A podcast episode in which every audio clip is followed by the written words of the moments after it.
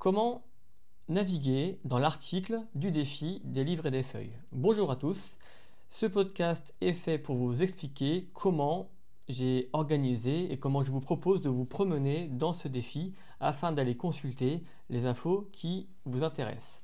Donc il y a une image située au-dessus de l'article où dessus apparaissent deux ronds rouges. Ces ronds rouges symbolisent les top of menu, donc une flèche en haut à gauche et une flèche en bas à droite. Donc en tapant, en cliquant dessus, eh bien en fait vous allez remonter vers l'icône du site. Il vous reste plus qu'à redescendre un petit peu pour aller chercher la table des matières qui en cliquant sur par exemple plantes sauvages comestibles Ulmer avec l'icône cochée qui veut dire que le livre a été lu, eh bien ça vous amène directement au résumé avec l'aperçu et donc là vous avez accès au lien de l'article.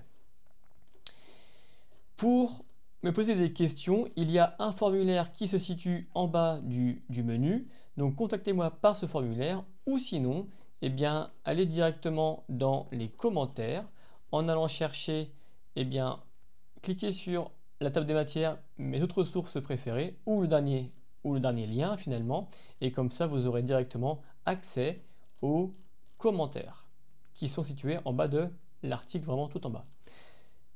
Je vous souhaite de trouver votre bonheur dans ce défi et s'il y a un livre qui n'apparaît pas dans la liste et que vous en possédez un, eh bien faites-moi en part, on pourrait peut-être s'arranger sur un envoi ou autre, etc. Bonne journée à tous, à très bientôt sur le blog des plantes sauvages.